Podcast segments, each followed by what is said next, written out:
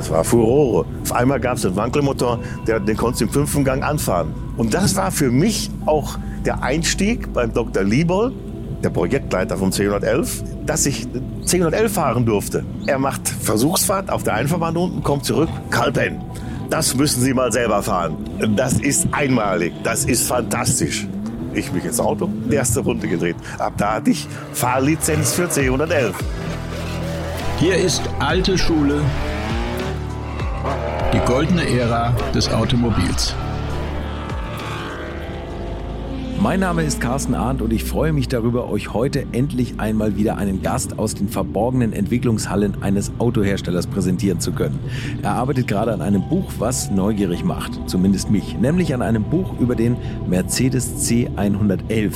Das ist das sagenhaft schöne Versuchs- und Rekordfahrzeug, das einst bei Mercedes als Nachfolger für den 300 SL Flügeltürer angedacht war und mein Gast hat an den zugehörigen Motoren gearbeitet, denn die waren auch etwas Besonderes. Ja, es es gab mal eine Zeit beim grundsoliden Daimler, wo man überlegt hat, voll auf Wankelmotoren zu setzen. Wie sich ein Prototyp mit so einem Vierscheiben-Wankelmotor fährt und was auch ohne Fotohandy los war, wenn man Ende der 60er mit dem C111 irgendwo aufgetaucht ist, das erklären wir jetzt. Und außerdem hat mein Gast auch noch an den großen Achtzylindern für die S-Klasse gearbeitet. Ihr merkt schon, er kommt aus einer Zeit, in der man das Wort Downsizing nur von zu heiß gewaschenen Wollpullovern her kannte. Lange ist's her. Viel Spaß jetzt mit meinem heutigen Interview mit Wolfgang Kalpen. Also ich war kein, kein Fan von der Penne. Hoch, äh, höhere Schule, das war nichts für mich. Das, das habe ich, dann, hab ich dann irgendwann gemerkt. Und äh, ich wollte, das war mir viel zu viel Theorie, ich wollte Handwerk, also eine Lehre machen, eine gescheite Schlosserlehre. Uh, und die habe ich dann äh, relativ zügig und äh, verkürzt auch äh, abgeschlossen mit Begeisterung und habe dann doch gesagt, ach, dann machst du noch Abitur und studierst weiter. Nur das Studium hat sich dann noch mal deutlich verlängert, weil ich während der gleichen Zeit oder in der Zeit als Rennmonteur durch Europa getingelt bin. Und dann hat es halt ein bisschen länger gedauert. Aber dann kommt noch wieder so eine Kuriosität. Ich hätte mich nie bei Daimler beworben, hätte ich mich gar nicht getraut. Meine Mutter schreibt eine Bewerbung an den damaligen Vorstand oder an Daimler-Benz. Ich glaube, vier Wochen später habe ich Vorstellungsgespräch gehabt in Stuttgart, noch ohne Diplom. Haben die mich äh, und wurde sofort eingestellt. Ach, tatsächlich, deine Mutter ist quasi, die hat dich da hingedrängt. Die hat für mich die Bewerbung. Die wollte einfach, dass der, dass der Junge was ordentliches macht. Nach dem, was du jetzt im Nebensatz gesagt hast, nach deiner Rennmechaniker-Geschichte, das war bei Chevron, oder? Ja, auch. Chevron, nein, Chevron war das Auto. Äh, äh also, ja, genau. Chevron das war ein reicher äh, Internatsbesitzer, der wollte Rennen fahren Aha. und für den haben wir Rennmonteur gespielt. Und der hatte den Chevron gekauft und BMW Schnitzermotor hatten wir drin mhm. und damit sind wir dann durch Europa. Haben wir die Autos immer repariert und hingebracht vor Ort, dann stieg er ein, fuhr sein Rennen und wir wieder weg. Und jetzt dann wieder repariert. Ja. Die überdrehten Motoren. Oder, oder hat deine Mutter gesagt, das ist nichts Handfestes? Nein, meine Mutter hat das so nicht mitbekommen. Aber sie wusste, der Wolfgang, der kann was, oder ich weiß es nicht. Die war immer von mir so überzeugt. äh, und das hat ja auch funktioniert. Ja, eben. Aber es ist schon auch. Ne, Irre, oder wie das eine, damals ging. Und, ja. und, du bist, wann, wann bist du bei Daimler-Benz eingestiegen? 65. 65, ja. das war, da war das zwar auch schon eine Riesenfirma im Vergleich zu, sagen wir mal, BMW oder Porsche. Ja, klar. Oder Mini. Auch, das war aber, aber so mehr die Firma für die seriösen Premium-Fahrzeuge, ja, ja. genau. Äh, und äh, da war damals war an 1011 nicht zu denken. Dann kam ja der 300 SL und dann geht's ja nachher mal weiter. Okay, okay. Genau. Jetzt kommt die nächste Kuriosität. Jetzt hab, bin ich da bei Daimler-Benz in der Motorenkonstruktion äh, gelandet oder eingestellt worden.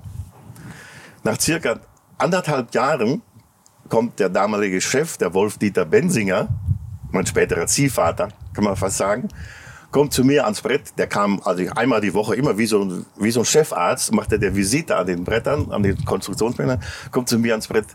Herr Kalpen, kommen Sie mal zu mir ins Büro nachher was habe ich falsch gemacht? Irgendwie kommt, kommt, ich kam auch nicht so richtig voran. Das war nicht das Richtige für mich. Brett vom Kopf.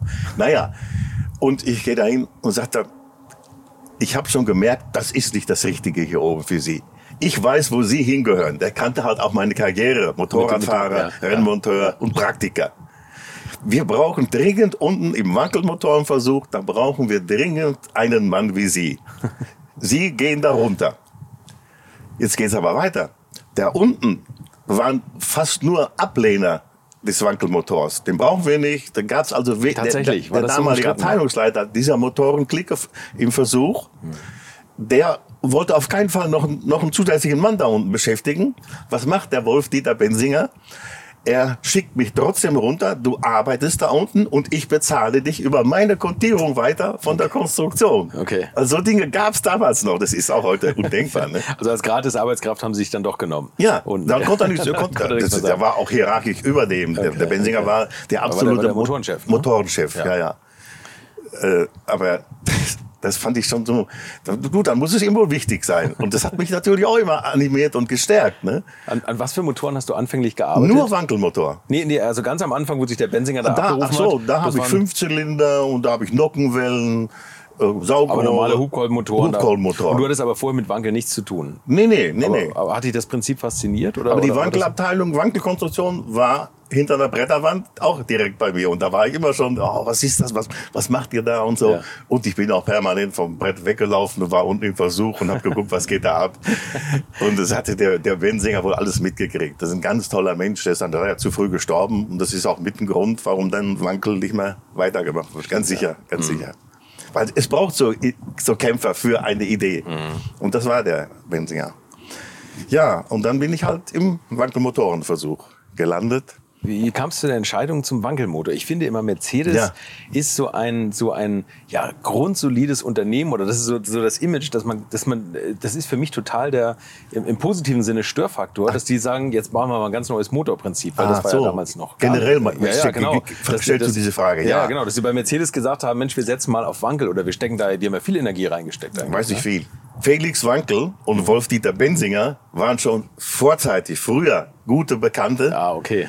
Okay. Äh, und zwar äh, haben die zusammen eine Schiebersteuerung für Hubkolbenmotoren äh, bearbeitet und waren Freunde geworden. Und dann kam halt weltweit der Wankelmotor ins Gespräch. Ford, GM, Japaner, Mazda, Mazda, alle haben sich sehr, Curtis Wright als Flugmotor haben sich sehr für das Prinzip Wankelmotor interessiert, mhm. weil es halt auch ein cleveres System ist. Der ist leicht, leistungsstark und Vibrationsarm. Vibrationsarm, Motor, ja. Das, das, sind eben schon mal grundsätzlich große Vorteile äh, für den Einsatzbereich, ja. Und äh, dann ist halt entschieden worden, auf, wohl auf Antrag von Bensinger, vom Vorstand, wir forschen da mit. Und man hat Lizenzen von Wankel und NSU genommen, denn NSU war ja der na, der Weiterentwickler von Felix Wankel-Prinzip vom sogenannten Drehkolbenmotor. Mhm. Und NSU hat dann weiterentwickelt, dann hieß das später der Wankelmotor. Ist aber im Prinzip das Gleiche, bloß eben in Richtung Serie entwickelt. Mhm. Der Felix Wankel hatte die Idee und NSU zunächst hat dann, Audi NSU hat dann eben den, den Ro 80 oder genau. die, diese Autos ja. äh, gebaut. Den Motor dafür entwickelt, genau. Und dann hat irgendwann Mercedes gesagt, das ist ein interessantes Konzept. Ist, ja. Und das hat wahrscheinlich wegen der Vibrationsarmut sehr gut in, in die, in die Mercedes-Limousinen gepasst, oder? Nein, viel mehr. Es wurde auf jeden Fall jetzt erstmal ein Vorstandsbeschluss. Wir entwickeln am Wankelmotor. Da gab es einen Auftrag. Mhm. Erstens, weil der Wolf-Dieter Bensinger überzeugt war von dem Prinzip. Und dann wurden auch äh, die, die Vorteile natürlich durch sein, äh, durch sein, durch sein Vorbringen immer, immer klarer. Auch die Fertigung war hoch interessiert. Mhm. Denn du kannst ja einfach durch Vermehren der Scheibenanzahl kannst du jede Leistungsstufe abdecken. Und Wolf-Dieter Bensinger äh, hat angeboten dem Vorstand, wir bauen nur noch Wankelmotoren. Von 150 bis 400 PS ist alles möglich für jedes Auto. Das ist eine, eine ganz große mal, fertigungstechnische Ersparnis, Einsparung oder Vereinfachung. Mhm. Und da waren die Fertigungsleute, die ja auch natürlich mitzusagen haben, wie produktiv wird das nachher später, mhm. natürlich auch sofort im Boot. Oh, das ist eine tolle Idee. Und deswegen hat man einfach gesagt, ja, den Wankelmotor entwickeln wir. Und dann auch richtig, nicht mal so eben so nebenbei. Und äh, es war ein regelrechter großer Auftrag. Der Wankelmotor ist unser Motor der Zukunft. Wie viele Leute haben dann damals da drin gearbeitet, um das mal so bildlich zu machen? Versuch 40, ich würde mal sagen, so 200. Wow. Also zunächst. das ist dann aber schon in Mitte der 60er schon eine Riesenabteilung eigentlich. Ja. Oder?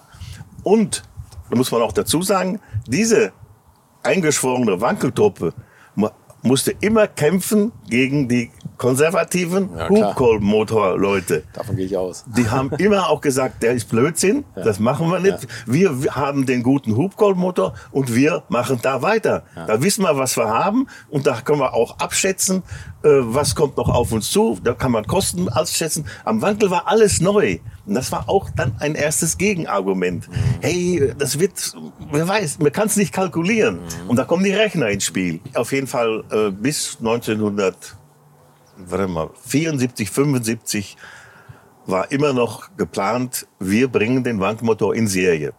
Zunächst in den 60er Jahren, 70er Jahren, vor allen Dingen in die Großserie PKW. Mhm. Zwei Scheiben, drei Scheiben, ja, und später vier Scheibenmotoren. Der 1011 war einfach nur so ein, ein Parallel, eine parallele äh, Entwicklung. Aber zunächst wollte man eben wirklich den Motor serienreif für die Pkw-Flotte machen. Was waren die Probleme damals, mit denen ihr so konfrontiert wart im, im Vergleich zum Hubkolbenmotor, wo man viele Sachen schon gelöst hatte? Die Probleme waren tatsächlich am Anfang äh, mechanischer Art. Die Dichtung, die Abdichtung, die, die sogenannte Dichtleiste, die Eckendichtleiste an dem dreieck, dreiförmigen Kolben die hat Probleme gemacht, die ist stark verschlissen und äh, wurde undicht und die Motoren, die wurden dann reparaturanfällig. Also die sind ausgefallen und so weiter. Das gab schon wirklich auch am Anfang äh, Probleme. Dann hat aber bei diesem Hause Daimler-Benz wurde dann ganz intensiv gerade an diesem Thema weiterentwickelt und man hat einen Keramikwerkstoff ent entwickelt oder entdeckt für diese Dichtleiste und die Probleme waren eigentlich zum Schluss kurz vor Serienanlauf, die, die es dreimal gab, Serienanläufe, äh, waren die vom Tisch. Okay. Und man kann auch sagen, Daimler-Benz war damals vom technischen Stand her auf dem höchsten Entwicklungsstand. Und der erste Serienanlauf war mit dem W114. Das wurde dann verschoben auf W123, weil es mussten dann intensive Karosserieänderungen ja gemacht werden, weil der Wankelmotor einen anderen Mittenwellenabgang hat. Stimmt, der die Kurbelwelle liegt Platz, unten ne? ja, genau. und der, Wankel, äh, der Wankelabgang ist weiter oben. Ja, ja. Da muss man Tunneländerungen machen und so weiter. Das ist schon sehr äh, gravierende Karosserieänderung. Und die Karosserie, das ist das Werk Sindelfingen, die, ändern, die ärgern sich oder schreien für jede Änderung. Ich kann es mir vorstellen. Klar. Ja, das kam später nochmal, als dann Katalysatortechnik aufkam und man einen riesen Mulden brauchte für zusätzliche Schalldämpfer mit Katalysator. Das war ganz extrem unangenehm. Das war auch ein Argument gegen den Wankel, natürlich. Die gab es auch immer wieder. Ja. Und dann kam es zum eigentlich dann letzten Serienanlauf und das war im Jahre 1975. Da wollte man wenigstens jetzt noch 250 SLC mit Vierscheiben-Wankelmotor pro Monat an auserlesene Kunden mhm. ausliefern, um Erfahrung zu sammeln und äh, ja.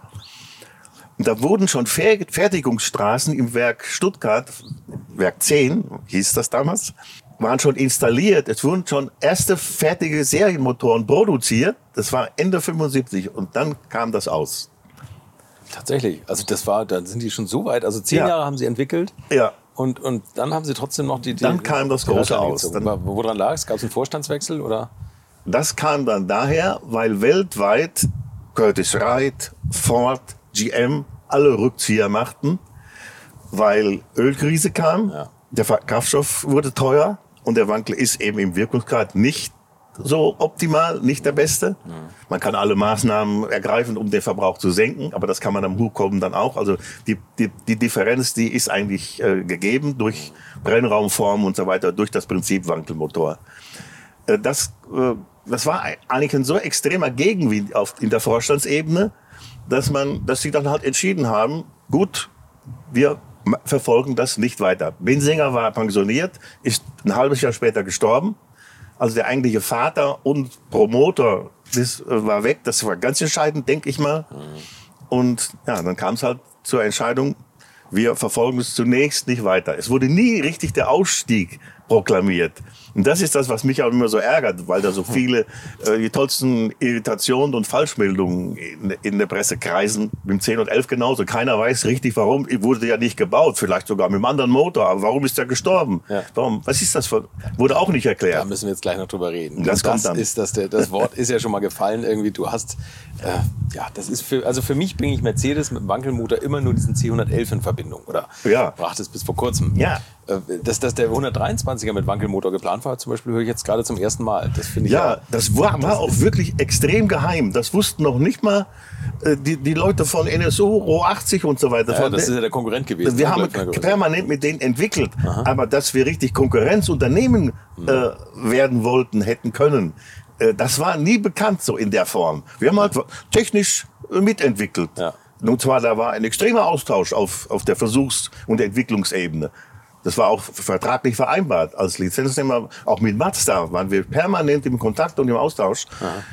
Äh, aber dass, dass Mercedes wirklich in Serie wollte, das ist nie so richtig bekannt geworden. Wollten die dann komplett auf Wankel setzen? Weil du jetzt gerade sagtest, die Karosserieveränderungen wären so gravierend gewesen. Dann wäre es ja fast gar nicht möglich gewesen, einen 123er parallel mit Hubkolben und Wankelmotor zu bauen, oder? Das ist gut, dass du das anschneidest. Ja, sonst wäre ich vorbereitet wollten die, wie ist die Frage, wollten die... Ja, wollten die ja. das parallel bauen oder komplett auf das, Da muss man bei dem Wort die nachhaken. Der Benzinger wollte das, ja. aber in, in der Firma war das nicht klar. Will man das komplett Aha. oder will man, wie, wie Mazda, eventuell einen, einen Wagen mit beiden Motoren mhm. anbieten? Mhm. Kann der Kunde wählen? Das wurde auch erwogen, aber wurde dann abgeschmettert.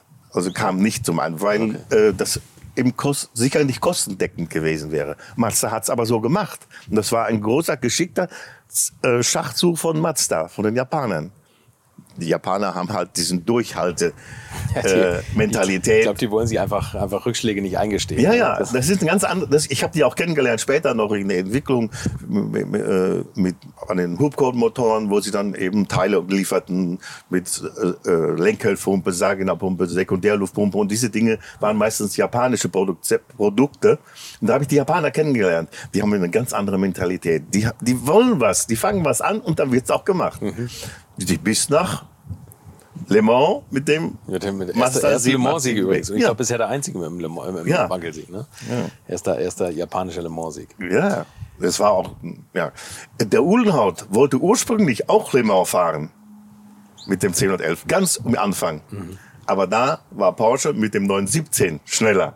Ja, und das war. Die haben den 917 ne? sehr schnell äh, homologiert mit 25 Stück mhm. Und als das dann bei uns bekannt wurde, da können wir nicht gegen anstinken. Der 917 war deutlich leichter als die Kunststoff, äh, geplante Kunststoffkarosserie vom 1011 und die Motorleistung, obwohl wir sechs Scheiben Wankelmotor mit an die 700 PS im Köcher hatten, da konnten wir nicht konkurrieren. Den Wagen dann wurde ich ja umgeschaltet. Bitte? Den Wagen hätte ich ja gerne mal gehört. Ja. Sechs Scheiben Wankel, Mensch. Richtige Kreissäge. und der wurde dann eben, da wurde der 1011 umgeswitcht auf GT, auf Gran Turismo für Kunden, mhm. also als Kundenfahrzeug. Naja. Wie, wie bist du, also du, auch der Name ist gerade gefallen, Rudolf Uhlenhaut. Ja. Den hast du noch miterlebt, oder? Nicht lange, aber habe ich schon. Das ja? ist der, der Vater vom, vom 300 SL. vom 300 SL, ja, genau. 98. Ja. ja. Und äh, ja, und Mensch, das ist doch der große, der große Konstrukteur gewesen. Oder? Absolut ja, Konstrukteur und eben Praktiker. Und Praktiker. Das war ja Rennfahrer auch. Ja, ja. Den, den, der Unhauer hat die schnellsten rumgefahren äh, auf, auf Nürburgring und überall. Der, der konnte keiner was vormachen. Der konnte auch den Vergaser einstellen von den damaligen Rennautos und so. Der, das, das war eine gute Mischung aus Idee, aus Visionär und aus äh, Techniker und Praktiker. Und wie war der so vom Umgang Ein her? ganz, ganz lieber Mensch. Also ja, schwer zu definieren. Immer freundlich, und nie irgendwie hinterlistig. Und wenn was falsch war, dann hat das auch angezeigt und klar. Aber es war ein Menschenkenner.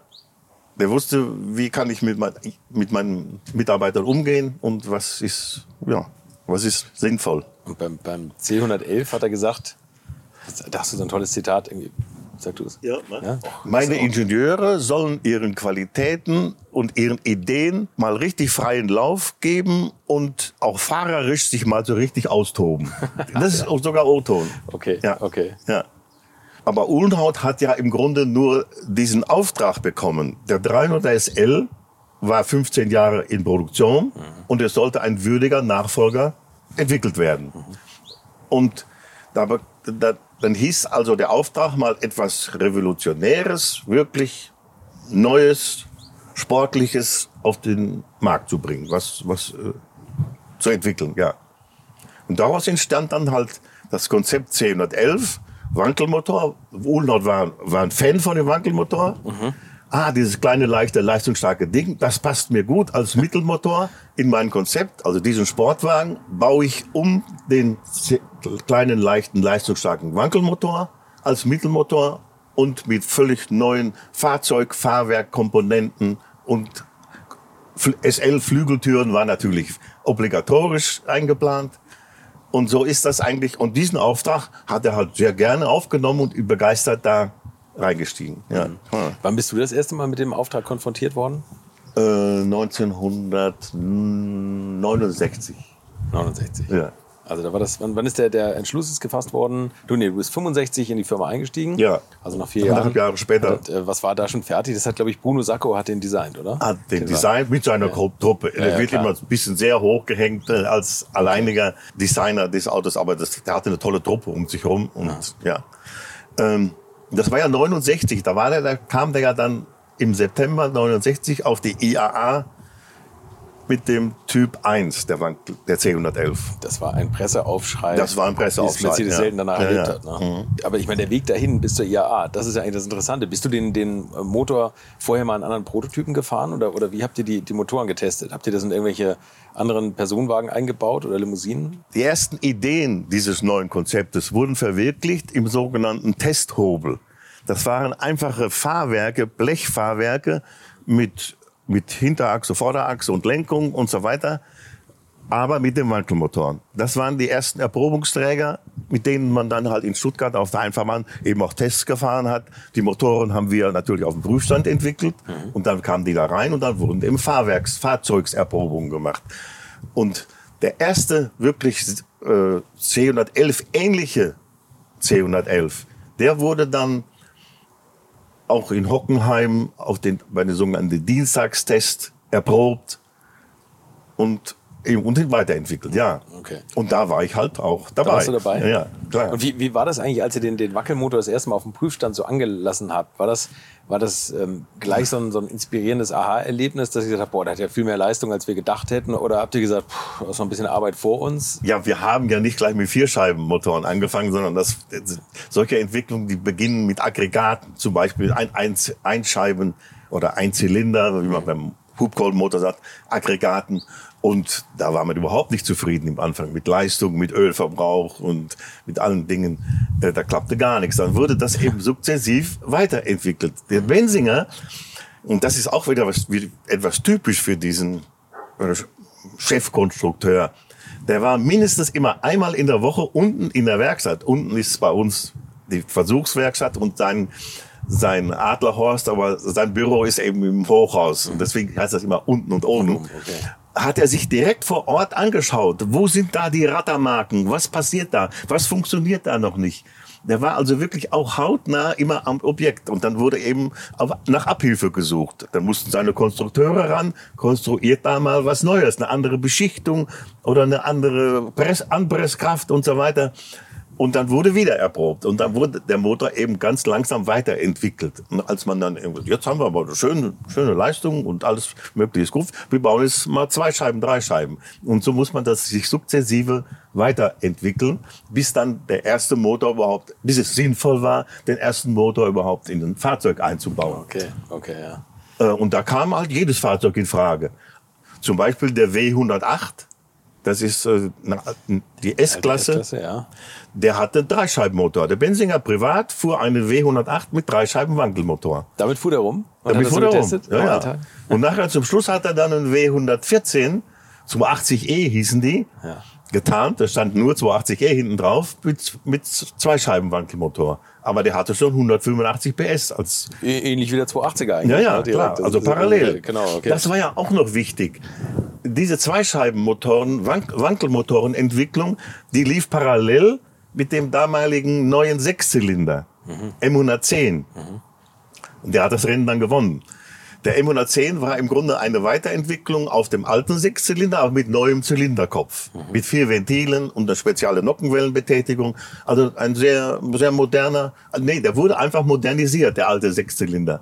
Und äh, der war dann auch äh, na, herstellungstechnisch recht, recht äh, gut kalkulierbar und das wurde dann der Motor der Zukunft. Bist du den, den, die S-Klasse von dem Benzinger auch mal gefahren? Ja, natürlich. Ja, ja. Ich war im Grunde Benzingers, äh, wie soll man mal sagen, Privatbetreuer äh, oder der hat mich behandelt wie, wie, ein, wie ein Kind. Ah, okay. Ganz goldig, ja. ja. Ich habe ihm auch später noch mal eine ganz richtige Freude gemacht. Da war er in Pension. Also der Benzinger war nie so bei Fahrversuchen, das, das, war, das war nicht sein Ding. Das hat ihn nicht so interessiert. Er war nur fixiert, der Wankelmotor muss kommen. Okay. Wie komme ich dahin? Okay. Hat also auch einen 10 oder 11 nie, nie gefahren, geschweige denn mitgefahren. Hat er nur gehört, da waren wieder Fahrversuche oder war Presse und so, hat alles gut geklappt, aber er war nie so der Mann des Fahrzeugs. Natürlich hat ihn das auch interessiert, aber es war, er hat andere Prioritäten gesetzt. Jetzt ging er in Pension, schon direkt äh, erkrankt und dann hat mich sein Schwiegersohn, Rolf Winter angesprochen, der auch bei uns in der Wankelabteilung tätig war.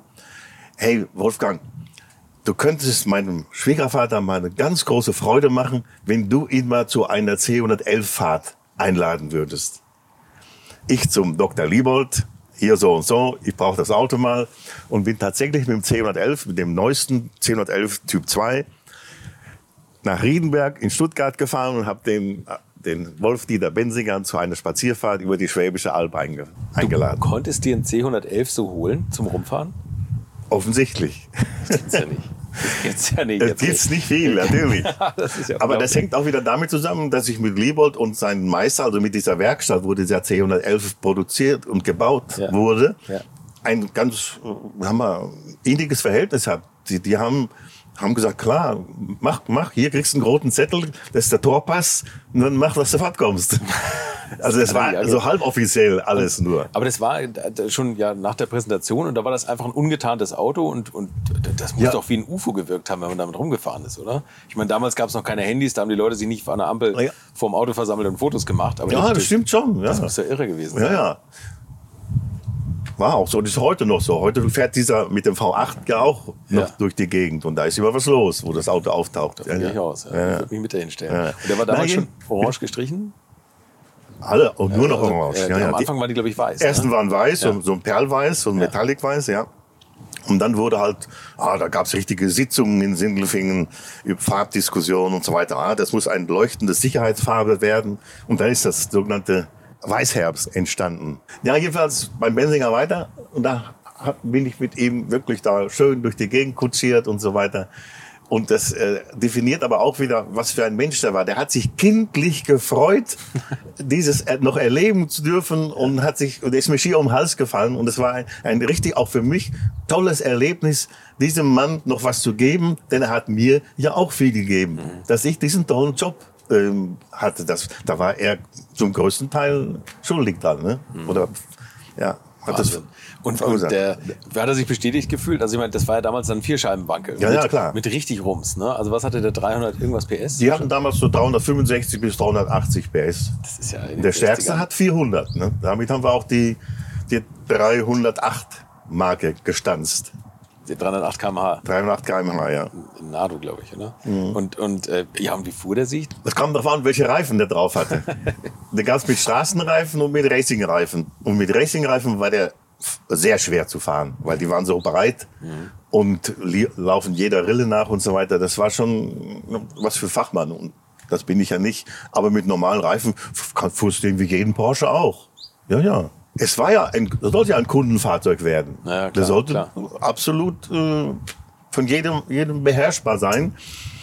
Das klingt so, so hochtrabend. Es war, sollte, das, das sollte, der C111 sollte eine Konkurrenz, ein Konkurrenzfahrzeug werden für Lamborghini, Ferrari, Maserati, für diese, für diese Gruppierung. So war der gedacht.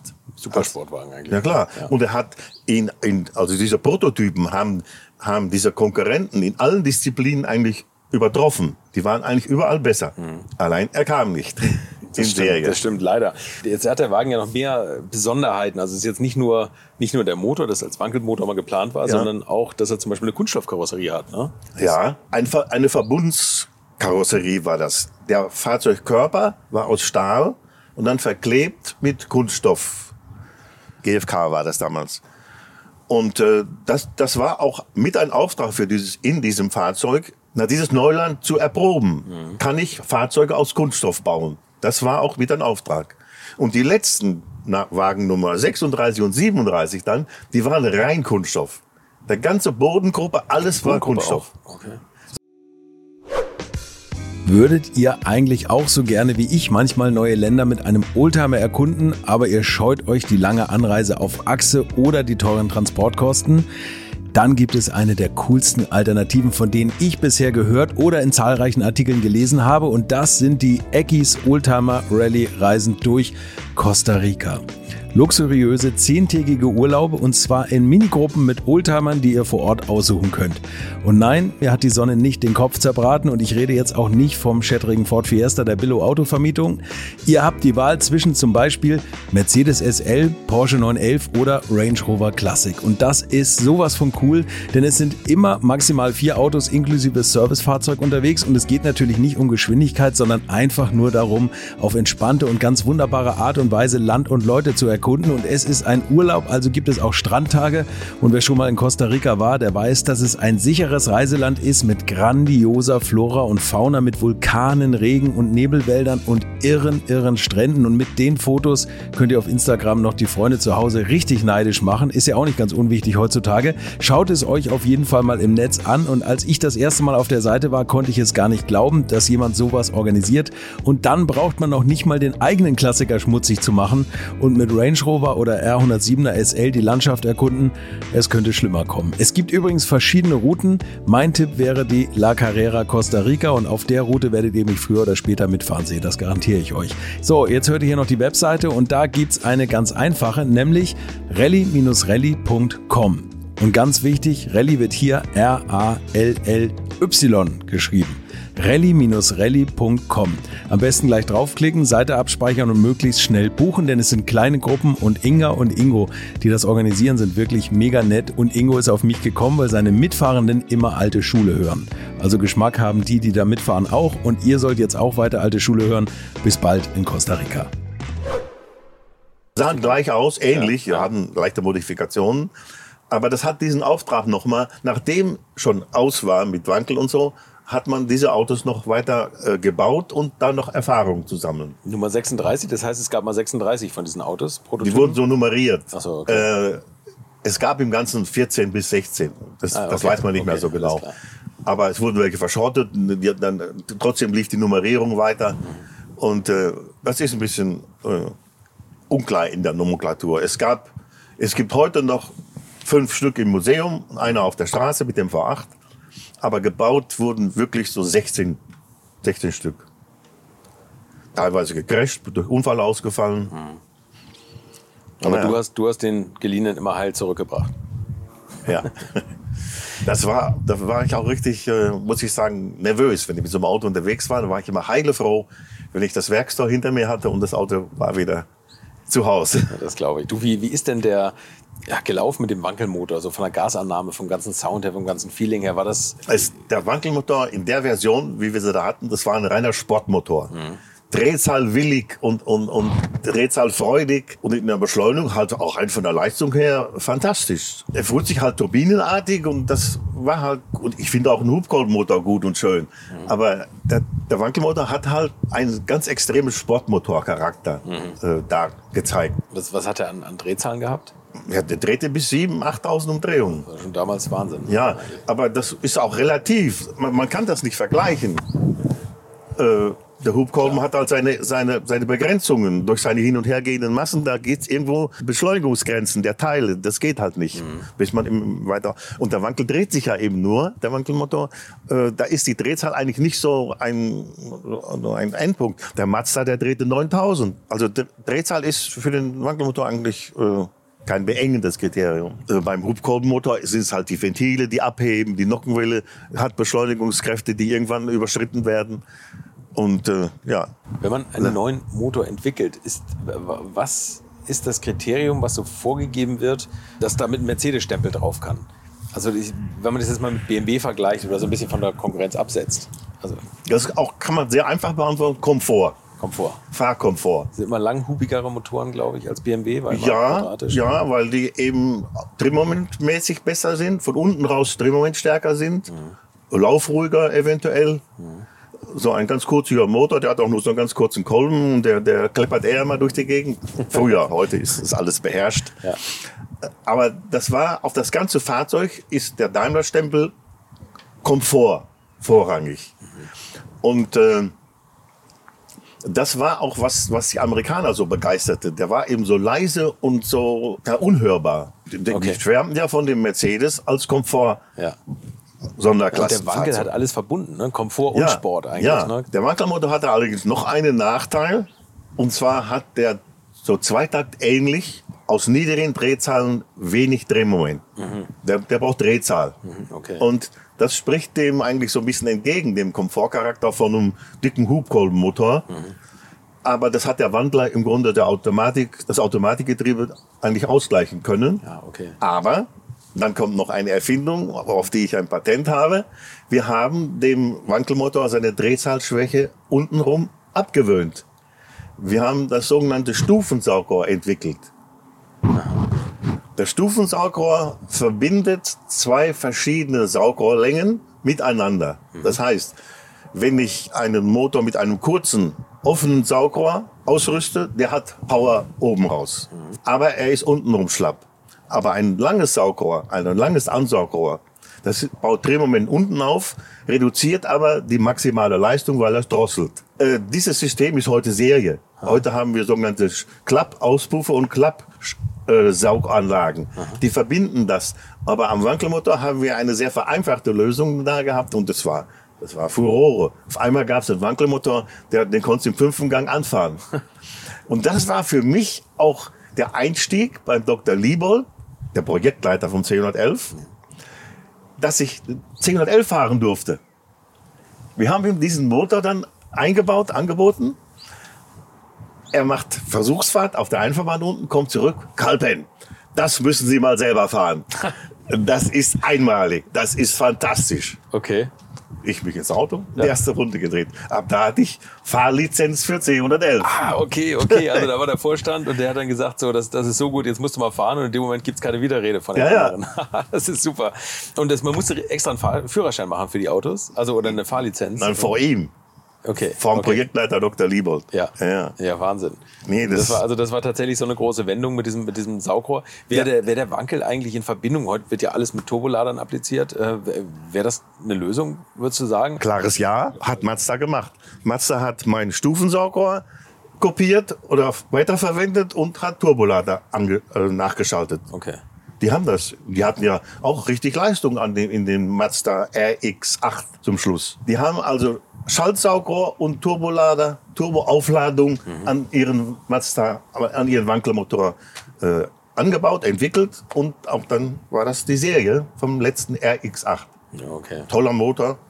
Dieser Stufensauger Vierscheibenmotor mit einer modernen neuen K-Jetronic, Benzineinspritzung mhm. und Automatikgetriebe. Das war das Aggregat für den RC 107, Jahrgang 1974, 75. Geplant. Okay. Aber der, der, ähm, der C111, der hatte keinen Automat, der war nicht mit Automat. Der war nur ne? Handschalter. Ne? Wir haben auch Autos ne? mit, mit Automat gebaut, auch mit Klimalage, das ja. gab's alles. Aber grundsätzlich war das Handschalter, klar. Und ihr habt mal irgendwann ein, ein viertes Pedal einbauen müssen, oder? das ist eine schöne Geschichte auch aus der Unhaut-Zeit. Unhaut hat moniert, äh, dass ich das, ich weiß nicht, ob es ein G-Track Schaltgetriebe so zäh schaltet, dass man Zwischengas geben muss. Ah, okay. Und also während des Bremsens noch Gas geben. Mhm. Da hat er sich ein zweites, da haben wir ihm dann ein zweites Gaspedal neben das Hauptgaspedal positioniert und er konnte mit der Spitze bremsen und mit der Hacke Zwischengas geben. Aber so ein Mini-Gaspedal noch Ein Mini-Gaspedal, neben dem eigentlichen. Und dann war er zufrieden. Und dann war er zufrieden, ja. Aber stimmt, bei Rennwagen, das sind die Pedale ja enger zusammen, da kann man das leichter machen. Richtig. Und, und das hat er harmoniert. Es wurde nachher auch nicht mehr nötig, weil die Getriebe wurden auch weiterentwickelt. Die schalten sich butterweich wie heute jedes Seriengetriebe. Aber in, der, in, in diesen Hockenheim-Testfahrten, das ist über Nacht entstanden. Okay, hat er da ein kleines Pedal dran gebaut. Und dann haben die, die Schaltknüppel immer noch so, ein, so ein, teilweise so einen Knopf. Das habe ich mal ja, gesehen. Ja, das war um die Rückwärtsgangsperre zu betätigen. Ach so, das war dann. dann okay. Weil das Getriebe ganz hinten, also als letztes angeordnet war im Fahrzeug. Wäre ein Gestängesystem da kompliziert, da hat man einen Magnetschalter einfach ans Getriebe äh, angeordnet, was den Rückwärtsgang dann eben gesperrt, gesperrt oder freigegeben hat. Ja, okay, und das, die klar. Betätigung war dieser Knopf. Und Knopf drauf. Ah, okay, der ist sprichwörtlich, also der ist, äh, den haben alle C111. Mal ist er rot, mal ist er schwarz. Mal sieht man ihn auch nicht, dann ist er genau in dieser Golfkugel des Schallknaufs integriert. Man steht da ein bisschen raus.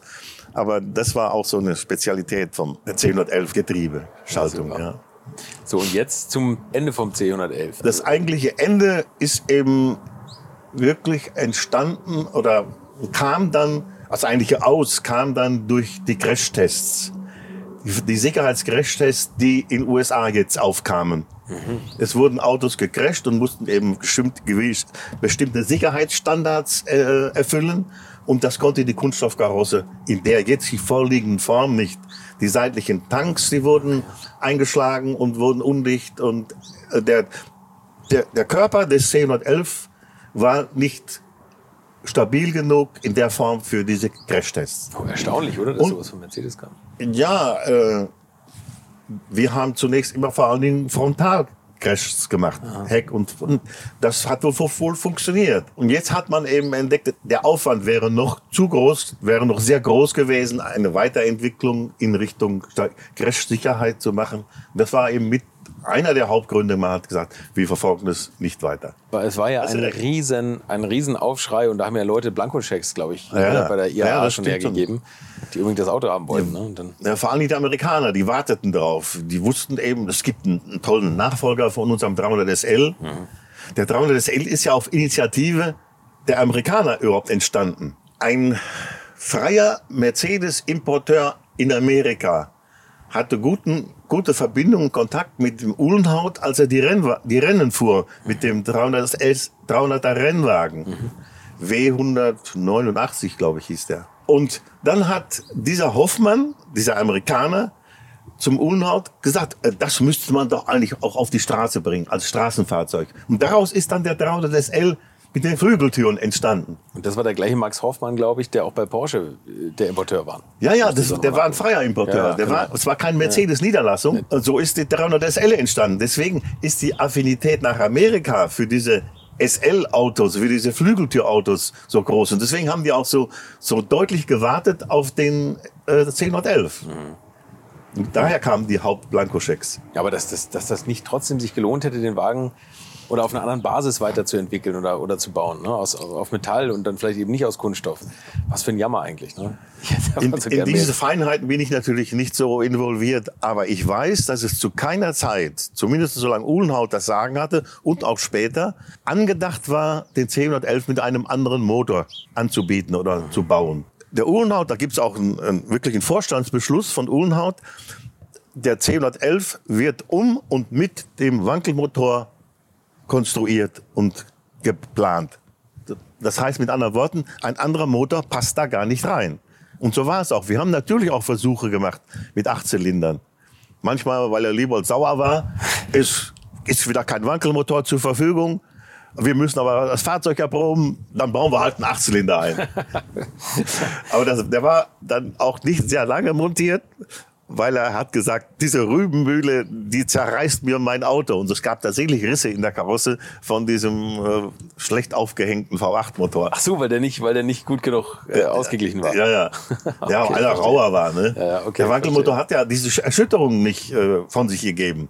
Man kann natürlich in 80 dann richtig dämpfen mit speziellen Motorlagern, was man auch heute gemacht hat. Dann, ja, das ja. geht dann. Aber äh, ich weiß noch, der Liebold war nicht glücklich mit dem V8 im 1011, das passt nicht. Und es war auch tatsächlich nie angedacht oder nie geplant. Später wurde ja aber dann im C111 wurden doch auch Versuche mit Dieselmotoren gemacht. Ne? Das ist jetzt die Nachgeschichte vom C111. Okay. Es wurden dann, nachdem das, C100, das Wankel aus mit dem C111 beschlossene Sache war, äh, kam der Dieselmotor ja immer mehr ins Gespräch. Wir bauen den Dieselmotor, wir verbessern den Dieselmotor und bauen ihn in unsere PKWs. Und vor allen Dingen, wir wollen ihn auch in der S-Klasse bringen, aus Verbrauchsgründen. Von USA kam immer mehr diese Auflagen, Flottenverbrauch, Verbrauchssenkung. Du musst günstiger äh, Verbrauchsautos äh, anbieten, sonst gibt's Strafe. Es gab, es gab also diese Auflagen Verbrauchssenkung. Mhm. Und da war der Dieselmotor natürlich von Haus aus günstiger. Also man wollte, den, wollte und hat den Dieselmotor salonfähig gemacht für die S-Klasse. Und um das nochmal zu beweisen, hat man diese Rekordfahrten in Nado äh, geplant. Man hat also noch vorhandene gute Fahrgestelle, C und L Fahrgestelle, mit dem Dieselmotor ausgerüstet, mit den damaligen Fünfzylinder. Mhm. Und hat dann eben diese, ja, diese Rekordfahrten veranstaltet, um publikumswirksam aufzutreten. Der Dieselmotor ist ein toller Motor, der kann das, so und so. Mhm. Das war aber alles in Richtung USA-Geschäft und ja, um den Dieselmotor salonfähig zu machen als PKW-Antriebsmotor. Verstehe. Warst du noch da in dem Projekt dran? Da nee, war ich du warst nicht mehr dabei. Tatsächlich nein, motorgebunden. Nein. Ne? Okay. Ich weiß nur von Kollegen noch und da war ich dann auch schon wieder abge abgezogen zu den nächst, zur nächsten Motorengeneration V8. Ja, da kommen wir jetzt auch noch drauf. Ja. ja. Da, da, blutet einem noch das Herz, oder? Wenn ja. man so tolle Motoren entwickelt und dann wird dann Diesel reingestrickt. Durch ne? heute noch. Der Treckermotor. Aber ich, ja. ich sehe es ein, dass das auch äh, zur, C, zur C111 Historie gehört. Ja. Und deswegen kommt es auch in unser Buch. Mein Urbuch hatte dies hat mit einem lapidaren Satz aufgehört. Es wurde dann nach dieser Wankelzeit wurden noch weitere Versuche gemacht mit, mit lauffähigen Fahrgestellen, aber nicht mehr mit Wankeln. Und dann habe ich halt, war Stopp. Und jetzt mein, mein Mitautor, äh, der sagt halt, das gehört schon, und da hat er auch recht, gehört unbedingt auch dazu.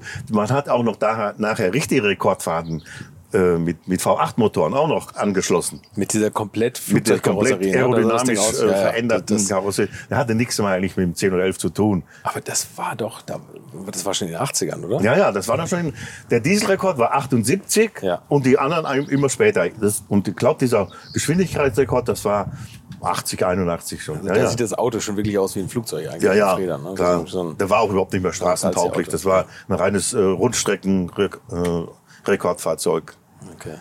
Noch was zum C111. Ja.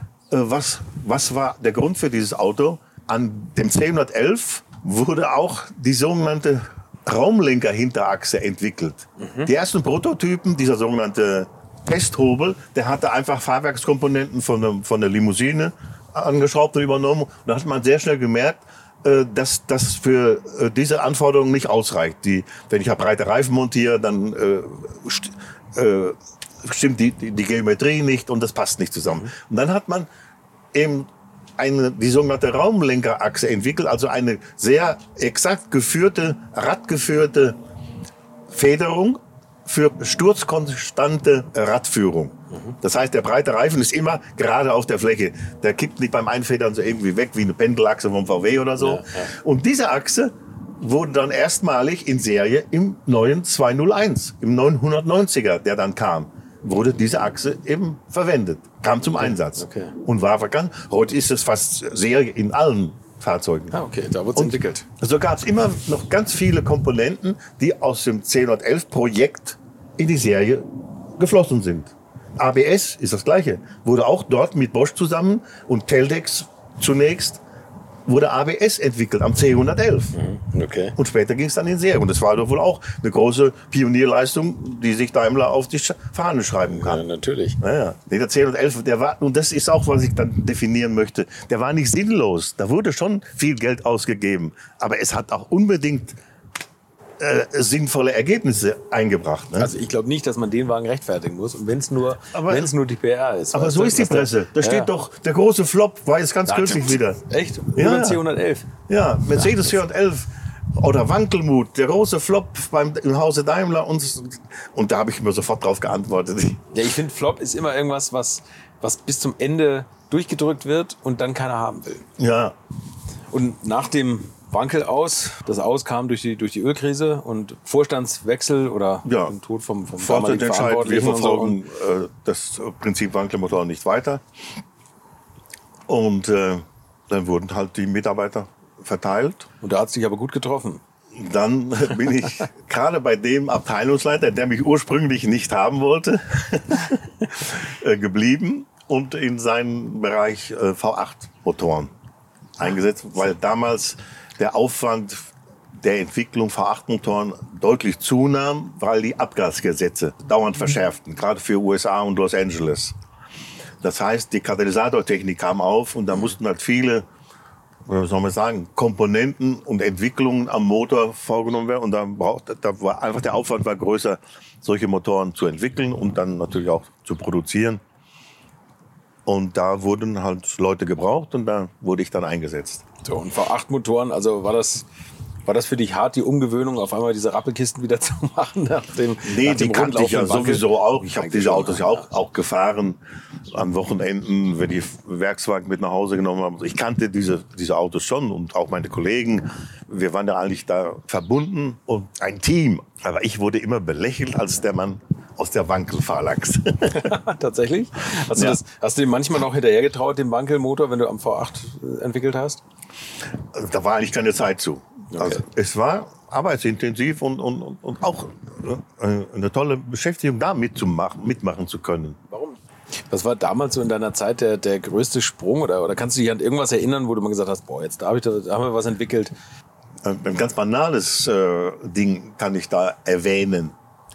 Der Kraftstoffverbrauch wird ja ermittelt aus Liter pro 100 Kilometer.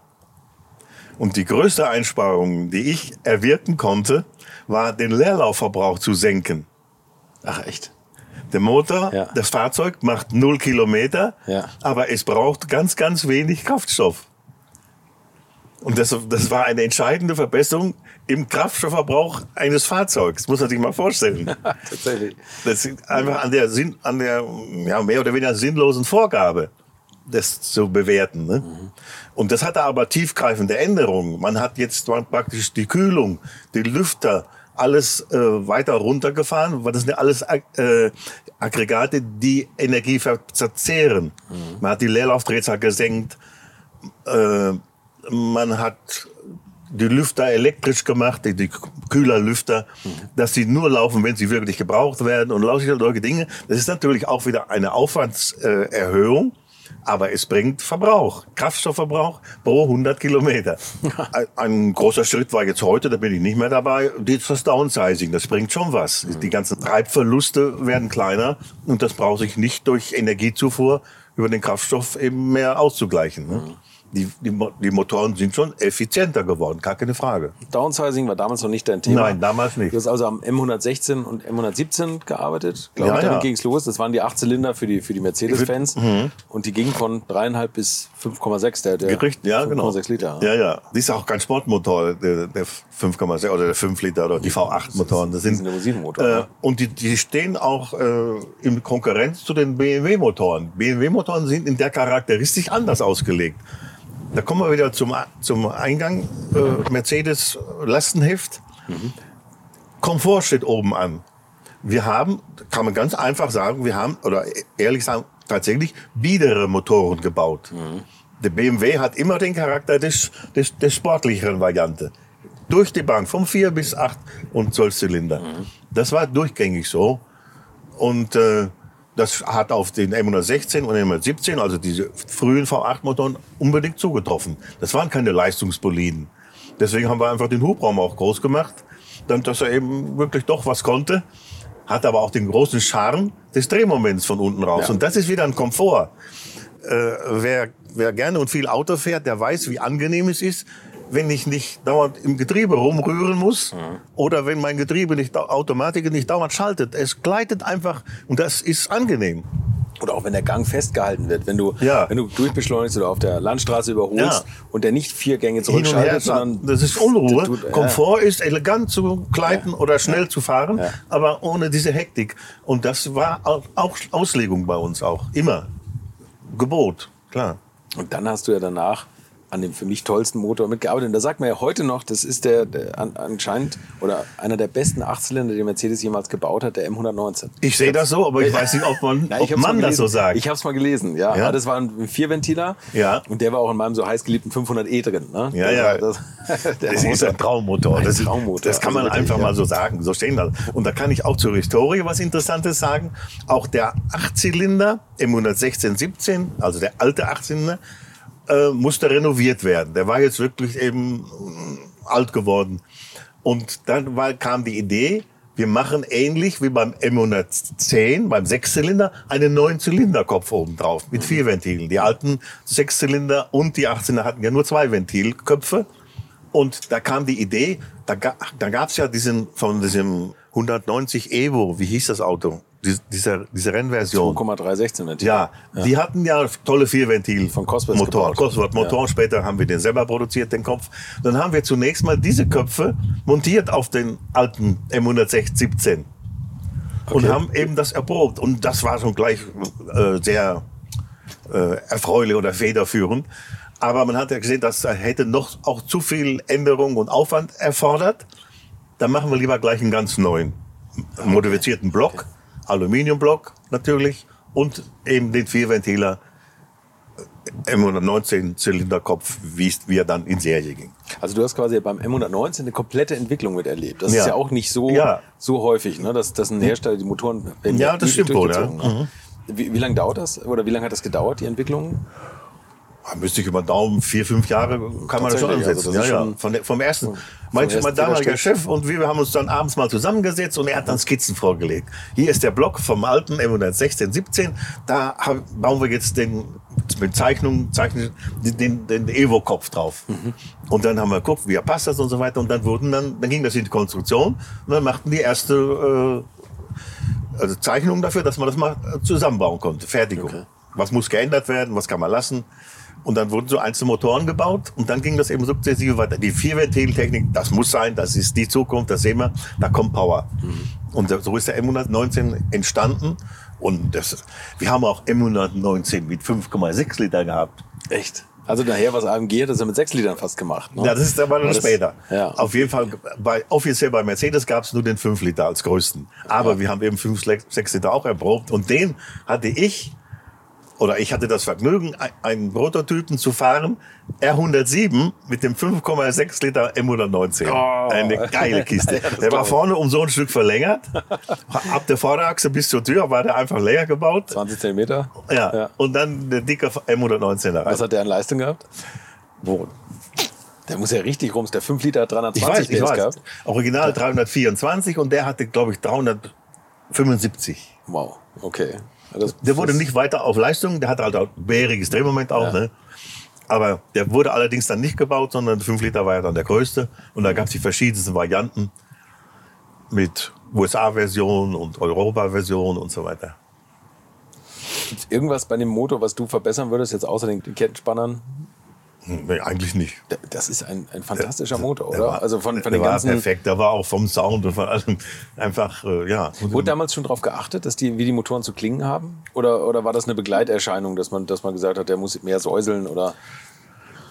Es war mehr eine Begleiterscheinung. Äh, es äußert sich in der Schalldämpferentwicklung. Mhm. Denn da waren wir ja auch beteiligt, weil die Auspuffanlage geht ja auch entscheidend in den Leistung und in den Leistungsverlauf mit ein. Und äh, die einen wollen einen leise haben und die anderen wollen Leistung haben. Und da, da gab es halt schon auch Entwicklung. Und da wurde natürlich über den Sound auch irgendwie, äh, aber es war nicht ein wirkliches, äh, eine wirkliche Vorgabe, der muss so oder so Sound haben. Das gab es damals nicht. Gab es erst später. Nee, Jetzt nee. sagtest du gerade, du hast ein bisschen Prototypen gefahren. Das heißt also, du bist, du hast nicht nur am, am Reißbrett und am Prüfstand entwickelt, sondern du bist die Motoren dann auch tatsächlich gefahren und hast sie erprobt. Ne? Ich bin überhaupt nicht mehr am Reißbrett gestanden. Du, wir haben nur noch Handskizzen gemacht und Änderungen äh, entweder direkt in die Werkstatt gegeben, also selber Skizzen gemacht und dann einmal erprobt oder wenn es was wurde, ging es dann in die Konstruktion und wurde äh, als Konstruktions als Fertigungszeichnung gemacht und wurde dann produziert und wieder erprobt. Das ist ja der Traumjob eigentlich. Ja, natürlich. Ich kann dir Handskizzen zeigen, gerade von diesem Stufensaugrohr und so weiter. Da haben wir abends zusammengesessen und haben, haben gemacht. Ich habe mit der Konstruktion Gott sei Dank nichts mehr zu tun gehabt. Okay. Nur noch hingehen und sagen, mach das mal so und so. Hier ist äh, die Vorgabe. Das muss jetzt eben fertigungstechnisch äh, gezeichnet werden. Machbar gezeichnet werden, genau. Ja. Du bist aber die Autos auch gefahren, tatsächlich. Du hast einen Erprobungsfahrten ja. gemacht. Ne? Permanent.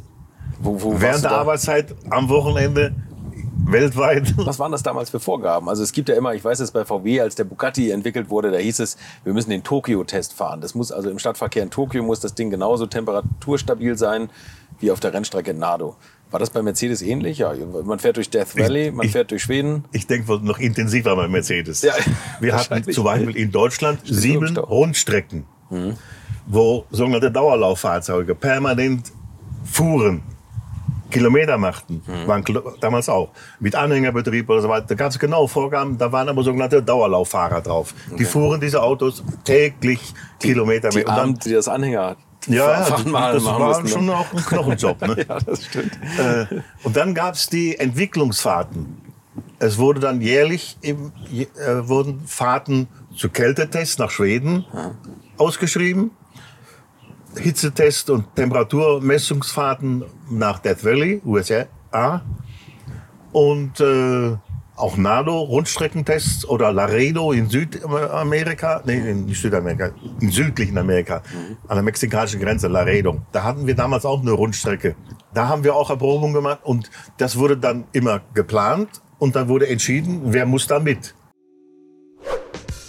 Ich möchte euch noch meinen Partner dieser Folge vorstellen und das ist die Firma Kali.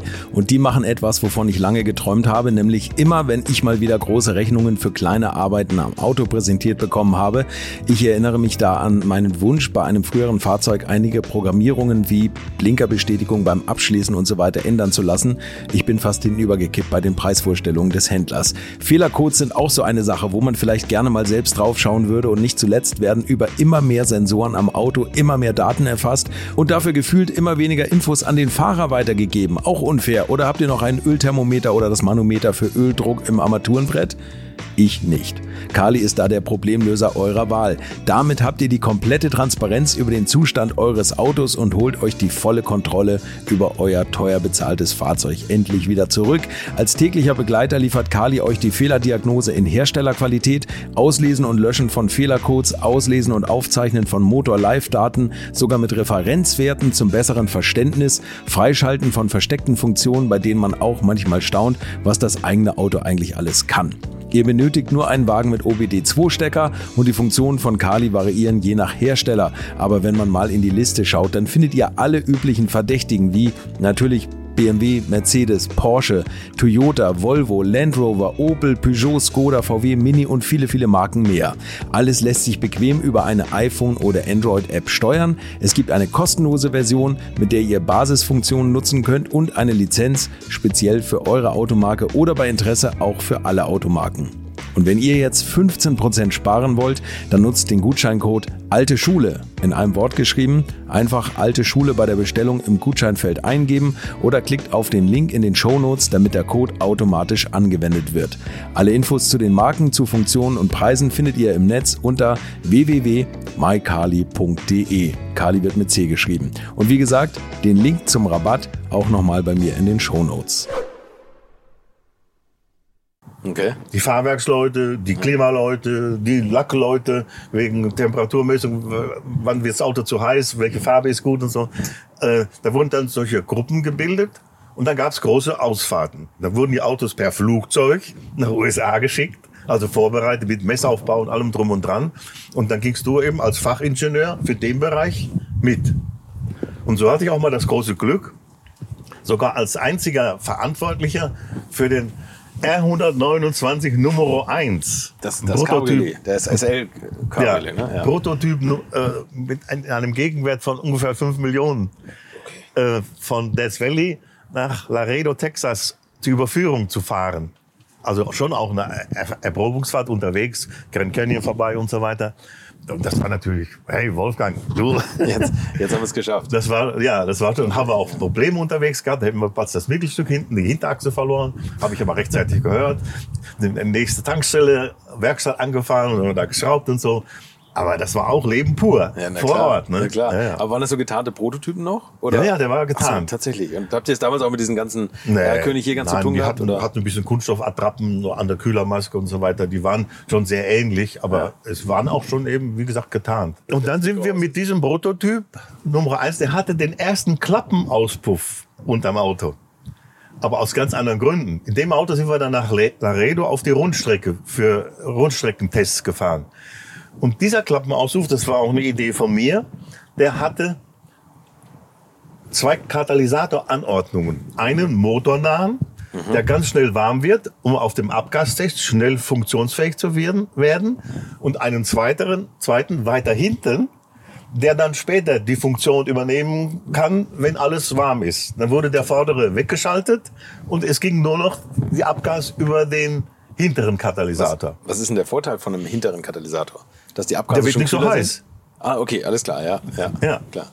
Der Katalysator kann im Grunde oder konnte zu meiner Zeit 800, 900 Grad äh, nicht überleben. Wenn er mehr hatte, hat er die gebacken, dann ist er zusammengeschmolzen. Und das hat zu verhindern. Aber er musste schnell warm werden Ja. und er musste geschützt werden vor zu warm werden. Also, du hast vorne einen, der schnell und warm damit wurde. haben wir dann Dauertests, die von den USA gefordert wurden, fahren können, dass nach 150.000 Meilen das Auto immer noch den Abgastest bestand. Quasi im Neuzustand noch die Katalysatoren ihre Funktion hatten. Das war die grundlegende Idee. Wurde dann allerdings äh, nicht unbedingt weiterverfolgt und heute haben wir Klappenauspuff wegen, Wegen Lärm. Sound. Und, ja, genau. Stimmt. Aber ihr habt doch hier mal schon mit den, mit den äh, gesetzlichen Vorgaben rumschlagen müssen, dass sofort muss, da müssen die Abgase sauber sein. Ja, ja. Und, und gab es damals schon irgendwas, dass die Autos erkannt haben, ob sie auf dem Prüfstand standen oder zur Abgasmessung wie heutzutage? Nein, wahrscheinlich nicht. Ne?